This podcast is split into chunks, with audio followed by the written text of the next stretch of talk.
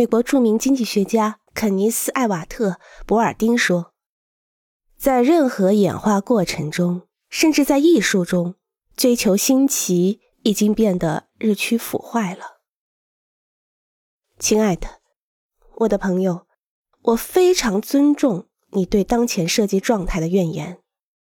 建筑师看起来已经脱离了建筑，不是吗？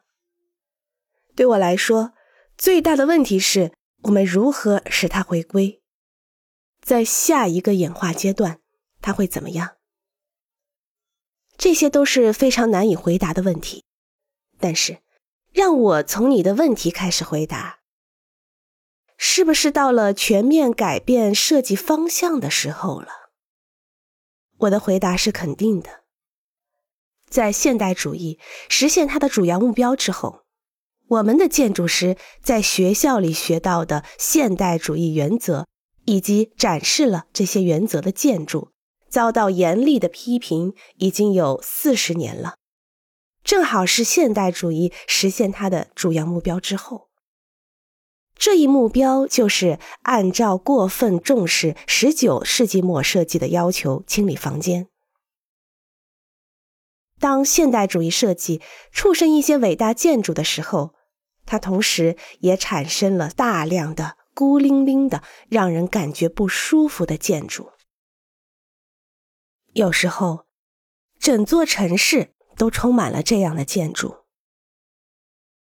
纽约时报》的保罗·戈德堡说得好：“现代建筑已经太理智、太理性、太在意用一种理智的方式使其看起来美观，而不是。”用一种感官或者物理的方式使它舒适。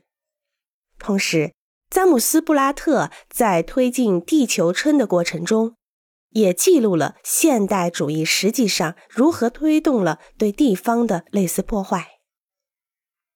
从远处看，内罗毕很像德克萨斯的米德兰，但是建筑师菲利普·约翰逊的判断可能是最严厉的。现代建筑是个失败，毫无疑问。今天我们的城市比五十年前更丑陋。欢迎关注和订阅，这样可以第一时间收听到最新的节目。